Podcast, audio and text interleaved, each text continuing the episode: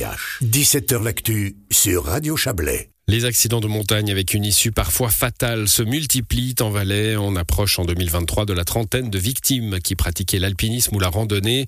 Des drames euh, à chaque fois, bien sûr, mais aussi des mobilisations importantes de celles et ceux qui assurent la sécurité et le sauvetage en montagne. On va en parler avec trois professionnels de la sécurité en montagne. Euh, Alexandre Briguet, tout d'abord, bonsoir. Bonsoir. Vous êtes chef opérationnel de l'OCVS, l'organisation cantonale valaisanne des secours, euh, qui reçoit les alertes, hein, le 144, et, et, qui agit en coordination, bien sûr, avec les autres. Lionel Corbeau, bonsoir. Bonsoir. Vous êtes vous secrétaire de l'association valaisanne des guides de montagne? Et puis Pascal Gaspo est avec nous également. Bonsoir. Oui, bonsoir. Vous êtes sergent-major euh, du groupe montagne de la police cantonale valaisanne. Euh, J'apprends, moi, euh, Pascal Gaspo, qu'il y a un groupe montagne à la police cantonale valaisanne. C'est comme euh, la police du lac, par exemple, c'est un, un groupe spécialisé montagne? Ah c'est un peu similaire. C'est vrai que ce groupe montagne est actif déjà depuis de nombreuses années et leur activité principale euh, s'oriente euh, justement vers les accidents de montagne ou euh, les accidents de, aériens et ce genre de choses. Et particulièrement quand vos collègues de la police qui sont pas particulièrement formés à la montagne peuvent pas y aller, hein, quand on est en dehors des zones de, de sécurité en somme.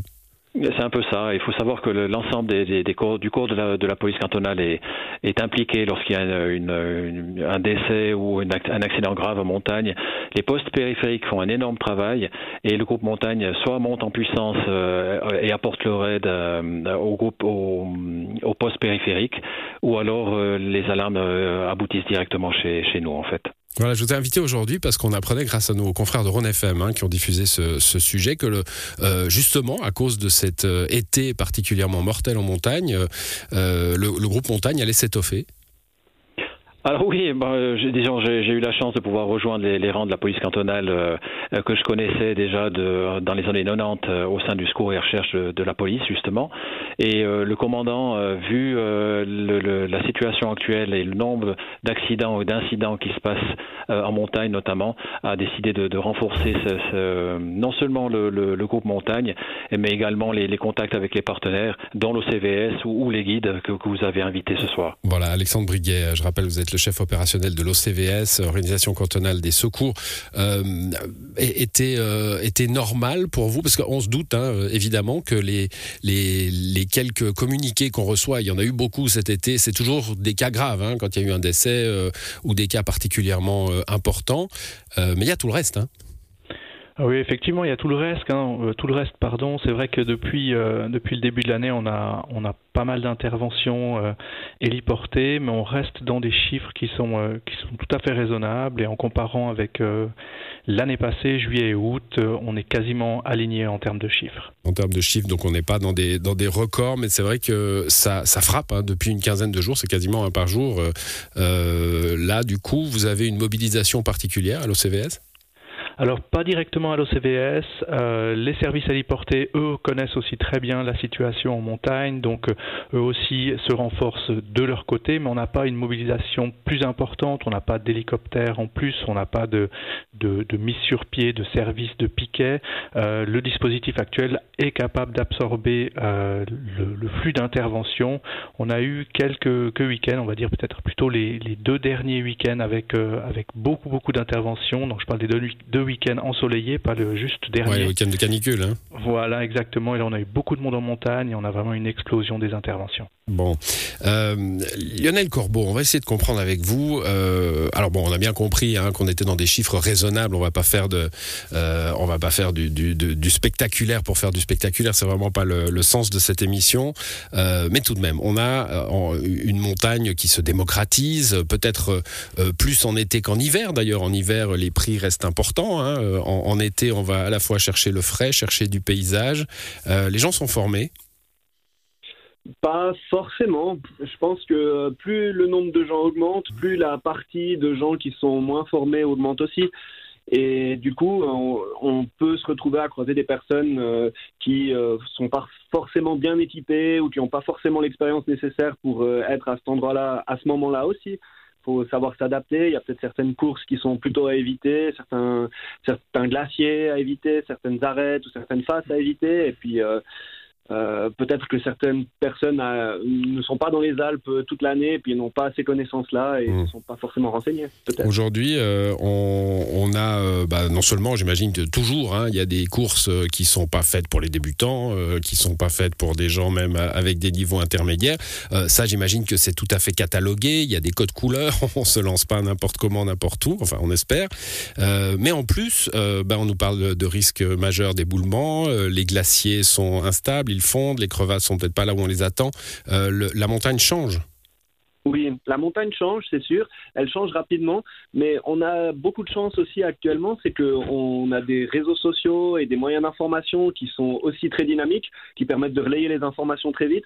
Et je pense que si les gens s'informent correctement, euh, on peut éviter euh, beaucoup, beaucoup d'accidents, beaucoup de situations dangereuses, en, justement en prenant les informations aux bons endroits.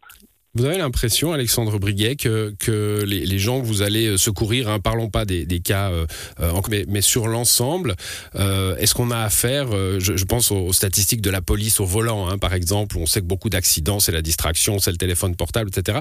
Est-ce qu'on peut tirer une statistique en disant que beaucoup d'accidents de montagne sont dus à une impréparation ou à un manque de connaissance de la montagne? Alors, je ne dirais pas qu'on peut en tirer une statistique et finalement euh, publier des chiffres, mais c'est vrai qu'on rencontre de, de, plus en plus, euh, et on le, lit aussi euh, sur les rapports des intervenants, qu'on a affaire à une population qui est moins équipé, euh, qui est moins adapté finalement à cet environnement, qui prépare moins potentiellement ses, euh, ses progressions et finalement euh, vont aussi plus loin.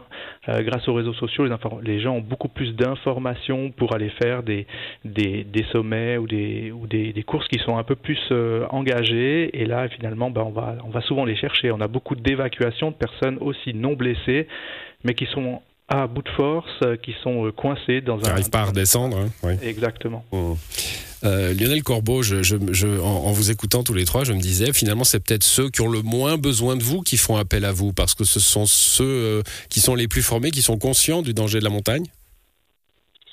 C'est assez paradoxal, ouais, mais peut, peut-être, enfin, moi je pense que ce qui serait bien, ce serait que les gens qui justement auraient le plus besoin de nous, qui peut-être se surestiment, euh, fassent plus appel à un guide ou alors fassent plus appel à, d'autres informations qui leur permettraient de, renoncer ou d'adapter euh, leur but, effectivement. Aujourd'hui, euh, Pascal Gaspo, vous êtes. Euh, est-ce que l'été, c'est une période Je, posais la, même question à Alexandre Briguet tout à l'heure, mais euh, c'est une période, allez chaude, sans mauvais jeu de mots, pour pour la police cantonale. On sait qu'en hiver, il y a toutes sortes de d'activités de montagne qui font qu'il y a aussi une alerte, hein, ne serait-ce que les avalanches, mais en, en été aussi, on est dans dans une mobilisation particulière à la police. Bon, je dirais que, que ça suit, notre mobilisation suit euh, la ligne de, de, la mobilisation de, des euh, organismes de, de sauvetage. Euh, si l'OCVS recense plus d'accidents, forcément euh, l'activité, notamment et spécialement du groupe montagne, va être augmentée d'autant. donc effectivement, il y, a, il y, a, une fluctuation en fonction des saisons et, et des, des, conditions météorologiques qui, qui, est liée à notre activité. Bon, vous faites partie du, du sauvetage à la police, hein, Pascal Gaspo. Vous faites aussi partie de ce qui se passe après, hein, parce qu'on le voit à chaque fois qu'il y a une issue fatale à un accident. Mais il y a une enquête qui est ouverte. Ça veut dire qu'il faut bosser euh, euh, sur ce cas, essayer d'en comprendre euh, les circonstances. Et tout cela, bah, ça fait du travail pour vous? Oui, c'est tout à fait ça. Donc, il faut savoir que le sauvetage est, le travail euh, de l'OCVS, l'organisation cantonale de, sauvetage valaisan, et tout ce qui est le travail de police, à savoir l'enquête. Euh, nous sommes mandatés euh, par le ministère public pour figer l'emplacement et puis pour dresser un constat euh, de ce qui s'est passé sur site. Et, l'ensemble de ces informations est relayé au ministère public qui va pouvoir statuer sur, euh, notamment sur les, questions de responsabilité ou euh, simplement pouvoir expliquer correctement les raisons de, cet accident. Ça, ça se base, j'imagine, principalement sur, sur les, témoignages de témoins. Il y a d'autres facteurs oui, bah, d'une manière assez identique à un accident de circulation. Donc il y a une, une situation euh, euh, qui est figée, il y a des dossiers photos qui sont effectués, euh, il y a une analyse euh, des, des euh, bah, si c'est un accident de circulation de la vitesse. Pour la montagne, ce serait une analyse de la de la préparation de la course, des compétences des gens, de l'accompagnement. Mmh. mais si je, je, je, me permets de rejoindre, de vous rejoindre, c'est vrai qu'on a très très peu d'accidents quand les gens sont sont accompagnés de, de professionnels. Et s'il y a vraiment un message à faire passer, c'est faites-vous accompagner d'un professionnel pour, pour éviter justement d'être dans l'embarras ou, ou accidenté. Oui, parce que vous êtes là, Lionel Corbeau, à l'association valaisanne des guides. J'imagine ça vous ça vous serre un petit peu le cœur quand vous voyez tous ces accidents. Alors ça existe les accidents où il y avait des guides, hein, évidemment.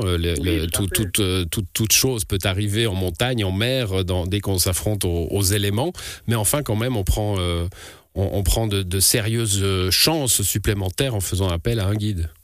Bah, je pense que surtout, on fait appel à quelqu'un qui a une meilleure vue d'ensemble probablement parce qu'il est, il est dans le bain entre guillemets euh, toute, toute l'année et il permet aussi de choisir la course la plus adaptée parce que effectivement la montagne change mais il reste plein d'endroits qui sont tout à fait praticables en fonction des conditions.